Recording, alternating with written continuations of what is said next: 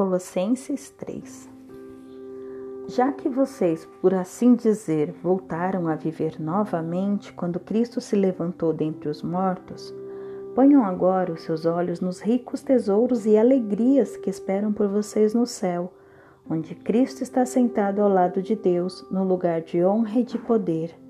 Que o céu ocupe os pensamentos de vocês. Não gastem o tempo preocupando-se com coisas daqui de baixo. Vocês devem ter tão pouco desejo deste mundo como uma pessoa morta. A verdadeira vida de vocês está no céu com Cristo e com Deus. E quando Cristo, que é a nossa vida verdadeira, vier de novo, então vocês brilharão com Ele e participarão de todas as suas glórias. Portanto, fora com as coisas pecaminosas e terrenas, abafem os desejos malignos que estão espreita dentro de vocês não se metam em pecado sexual, impureza, imoralidade e desejos vergonhosos. Não adorem as coisas boas desta vida, pois isso é idolatria. A ira terrível de Deus está sobre aqueles que fazem tais coisas. Vocês costumavam fazê-las quando sua vida ainda era parte deste mundo.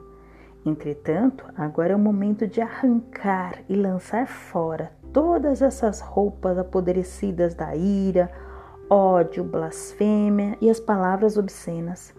Não mintam uns aos outros. A vida velha que vocês levavam, com toda a sua perversidade, é que fazia essa espécie de coisas. Agora ela está morta e desapareceu. Vocês estão vivendo uma espécie de vida totalmente nova que consiste em estar continuamente aprendendo cada vez mais o que é correto e procurando constantemente ser cada vez mais semelhantes a Cristo, que criou esta vida nova no íntimo de vocês. Nesta vida nova não importa a nacionalidade, a raça, a educação ou a posição social de alguém. Estas coisas não significam nada. O que importa é se a pessoa tem Cristo ou não e ele é igualmente acessível a todos. Visto que vocês foram escolhidos por Deus, que lhes deu um novo tipo de vida, e por causa do seu profundo amor e preocupação por vocês, também vocês devem pôr em prática a bondade e uma piedade cheia de compaixão pelos outros.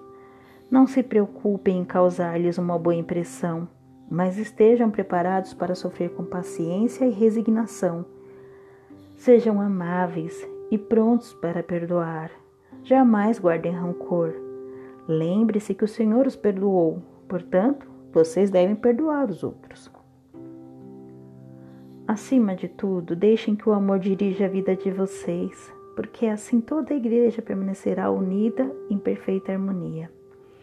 Que a paz do coração que vem de Cristo esteja sempre presente no coração e na vida de vocês pois isto é a responsabilidade e o privilégio que vocês têm como membros do seu corpo, e sejam sempre agradecidos. Lembrem-se do que Cristo ensinou e que as suas palavras enriqueçam a vida de vocês e os tornem sábios.